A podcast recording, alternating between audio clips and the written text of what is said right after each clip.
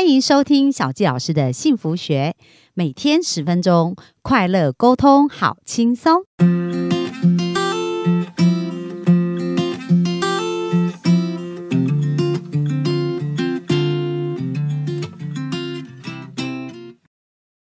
欢迎收听小纪老师的幸福学，很开心又在空中跟大家见面。那今天真的超级开心的啊！我们呃本周啊聊了很多有关于女子创业啊、女女性的成长啊、夫妻的这个金钱关系跟一些相处之道。那今天我们就来谈谈到底法律跟婚姻当中有什么要注意的情理法的关系哦。那我们就欢迎我们的律师娘静茹。Hello，大家好，小七老师好，我是律师娘林静茹。好，那我们很开心哦，本周跟静茹聊了很多。那今天静茹要跟我们谈夫妻的法理情哦，为什么会想要谈这个议题啊？其实我最开始会经营粉砖的原因，就是因为那时候跟老公在律师事务所里面工作，然后慢慢就接触到一些在咨询婚姻的法律问题的人。那因为我其实，在跟老公在律师事务所工作也很多年没有接触法律了，那家事相关的法律问题，算是我觉得比较好入门，也比较。我觉得有兴趣的，因为女生就是很关心婚姻的问题嘛，对。啊，所以我那时候其实花了非常多的时间在研究台湾的家事法的部分，所以后来我会把这部分去分享在我的粉砖上面，然后越深入研究，你就会发现有很多细节，比如说你觉得法律没有保障到的，或是一般的没有注意到的法律问题，你就会很有那个热情，想要去分享给大家，希望帮助更多女生在婚姻当中，就是就算婚姻现在是没有状况的，你可是你要有一点自己的。警觉性，这样大家才不会有一天婚姻出状况的时候，自己就是措手不及。对，因为这样是对这一块其实真的有蛮深入研究一段时间的。所以我记得我那时候写的文章，有时候遇到一些律师啊，他也说他会看我的文章、欸，哎、哦因为律师有每个人自己擅长的部分，对他可能他自己特别没有在钻研这部分，他可能研究商法或者什么，大家可能是碰到相关的案件，他就会上网去搜寻一些案例。啊，结果我发现我在分析这个议题，他就点进去看，就觉得哎写的挺好，一看就懂。对 因为我本身不是律师的关系，所以我比较不会讲那么深奥的。术语。对对对，可是也相对而言，就是很多受众是妈妈，他们就觉得哦，你讲我就懂了，这样，嗯所以听得懂很重要，而且你刚好也解决别人的痛点嘛，嗯。因为他也是不理解这一些事对他生命的影响，嗯。刚、好你提供了一个价值啊，就这样累积了很多粉丝。对对哦，那在你这样分享的过程当中，有没有什么你觉得我们的听众是应该要理解，然后应该知道的呢？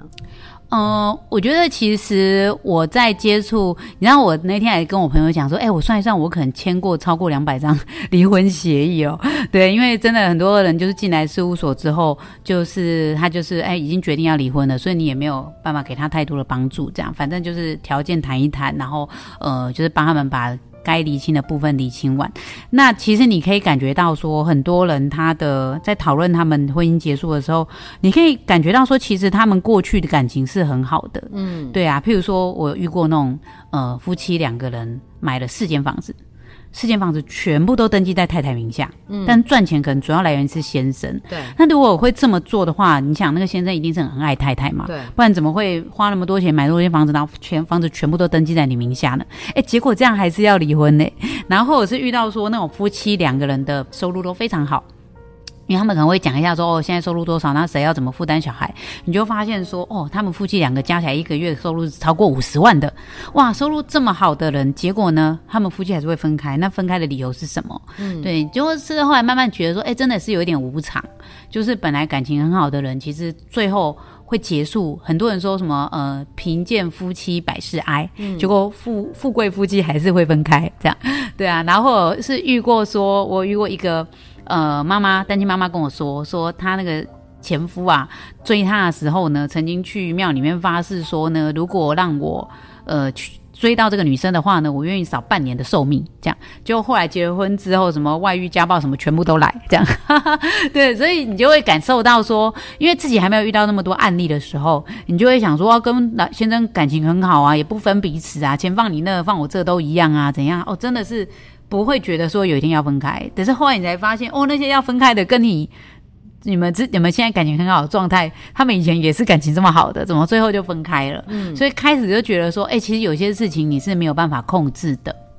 嗯，那我也因为在分享这些呃案例啊，或是法律议题的过程中，其实后台真的非常大量的咨询。我觉得我全盛时期的话，大概一一一个晚上可能就会收到十几则以上的，就是不同的婚姻要破裂或者有问题的状态的女生，她咨询给我说，我现在这样，那你的建议是什么？对，对啊，所以也透过这个过程，就会觉得说，哎，其实哦，我发现女生在这个婚姻状态中。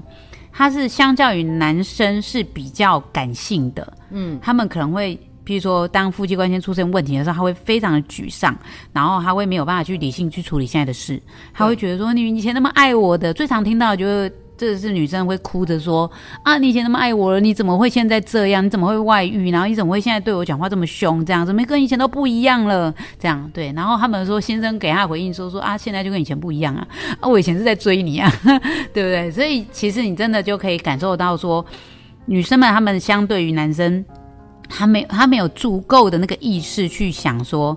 呃，其实夫妻是有可能分开的，嗯，然后那如果分开的时候，状况又会是什么？这样，他们很少想到这个。反正，呃，在婚姻当中就是尽情的付出啊。不过这两年又有一个形态上的改变哦。我这两年遇到非常多女生外遇的案例，就是 算是女性意识崛起嘛，好像也怪怪的。但是真的就是案例变多了。然后，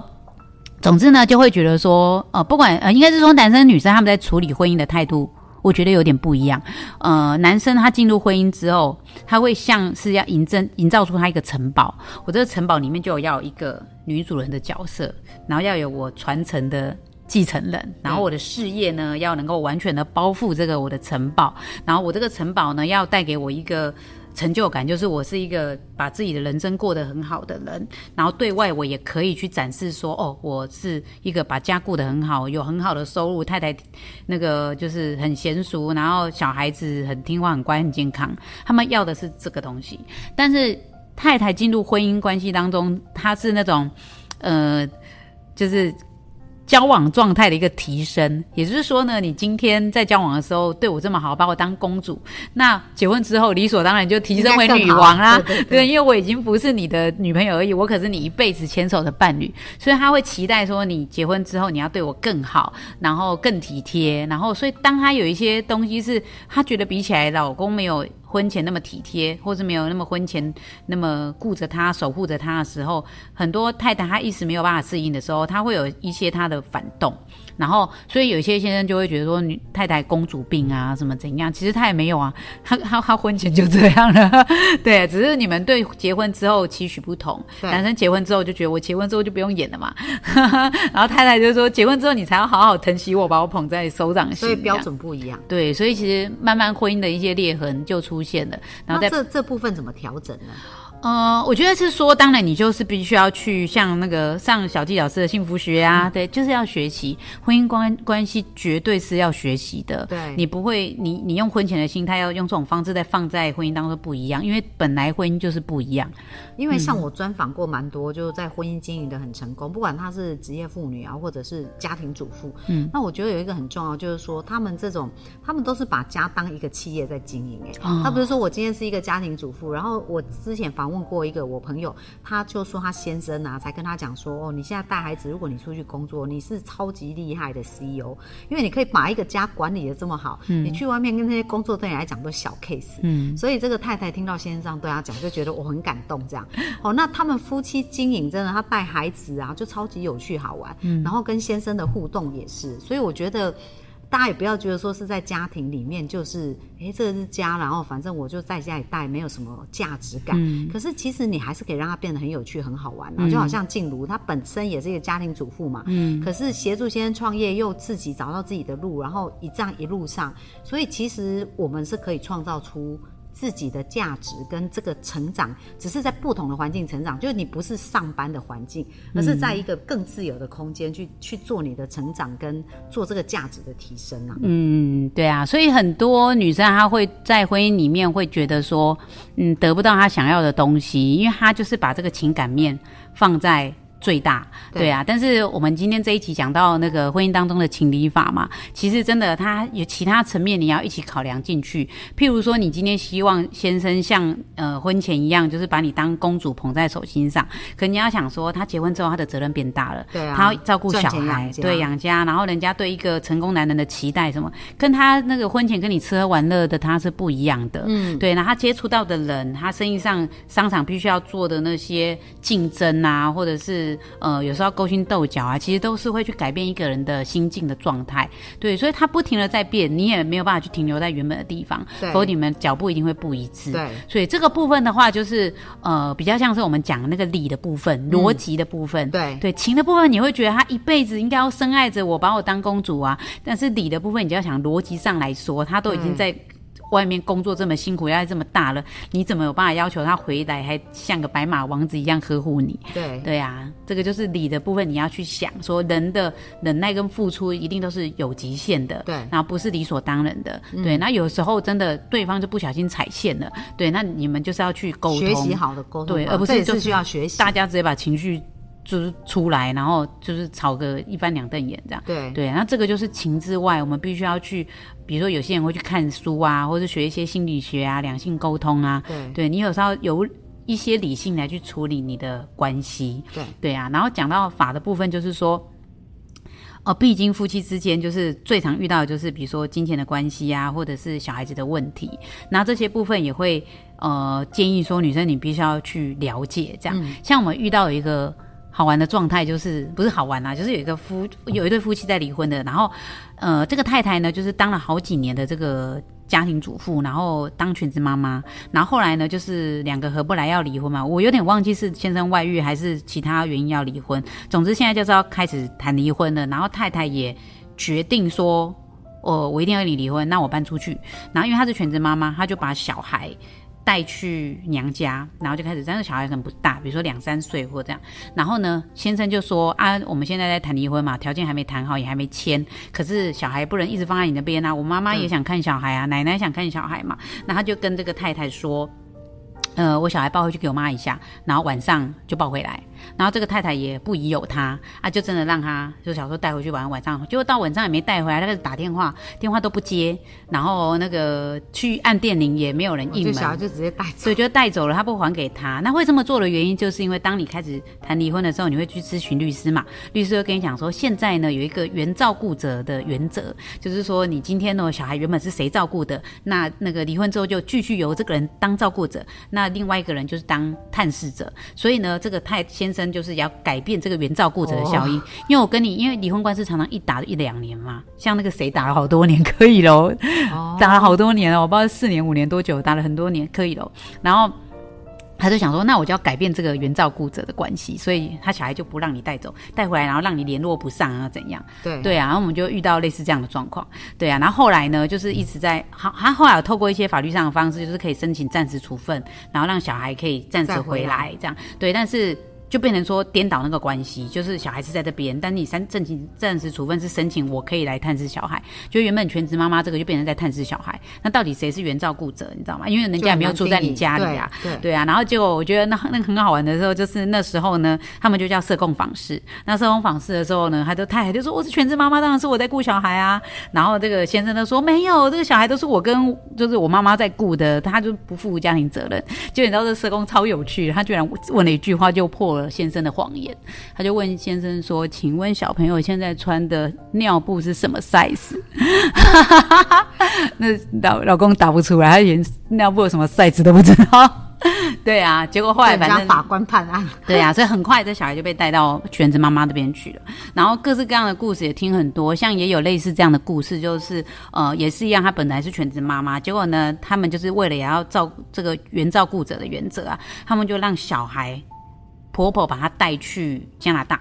这个是很多年前，如果你上网搜寻，还搜寻到这个新闻哦。然后他就把那个小孩带去加拿大，就是藏在那边不回来。然后也是这个妈妈就到处找不到小孩，已经快发疯了。这样，因为不然怎么打电话？他甚至打到那个夫家这边的亲朋好友去问，就是想要找到他的小孩，就是找不到。然后结果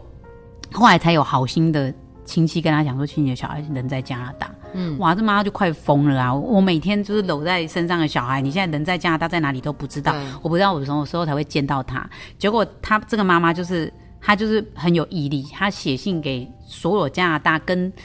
找到小孩相关可以想到的单位，什么警察局啊、社会局啊、什么局，全部都写哦。他就用英文去写，他写到这些呃单位，然后跟他讲说我发生这件事情的。然后，但是因为他有小孩的护照，所以真的透过护照号码，你可以找到那个地方的居所嘛？就真的就有社会局去看那个小孩，然后看到那个小孩，然后就告诉那个婆婆说：“你小孩不带回来，在。”加拿大这个是略幼是重罪，这样对。后来呢，他真的就把他带回来。可是带带回来之后，其实你看新闻也可以看到，就是这个小孩，呃，这个婆婆后来被判了两年徒刑，但是缓刑两年。然后先生就真的被判两年徒刑，然后真的进去服服监，就为了把小孩带到加拿大这件事情。哇，所以其实，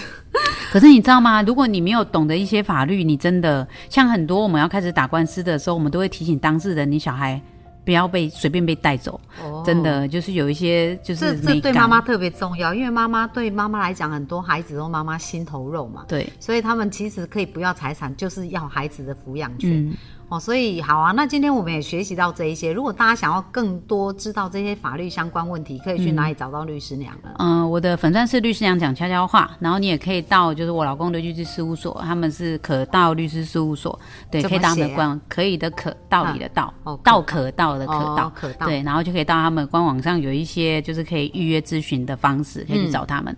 好啊，那小吉老师跟那个我们的律师鸟们也会一起哦，帮助大家更幸福，好不好？就是说，在你的工作能力上、自我成长上啊，你有更多的成长更好。那我们当然希望大家都不备而不用，就是这些法律知识我们要有，对不对？但是我们是备而不用。那可是呢，我们就努力的积极成长，然后变得更幸福哦，这是我们可以去努力前进的方向。好，那本周非常感谢我们的呃静茹来跟我们分享很多，那期待下一次有机会再邀你来上我们节目。好，谢谢大家，谢谢老师，拜拜。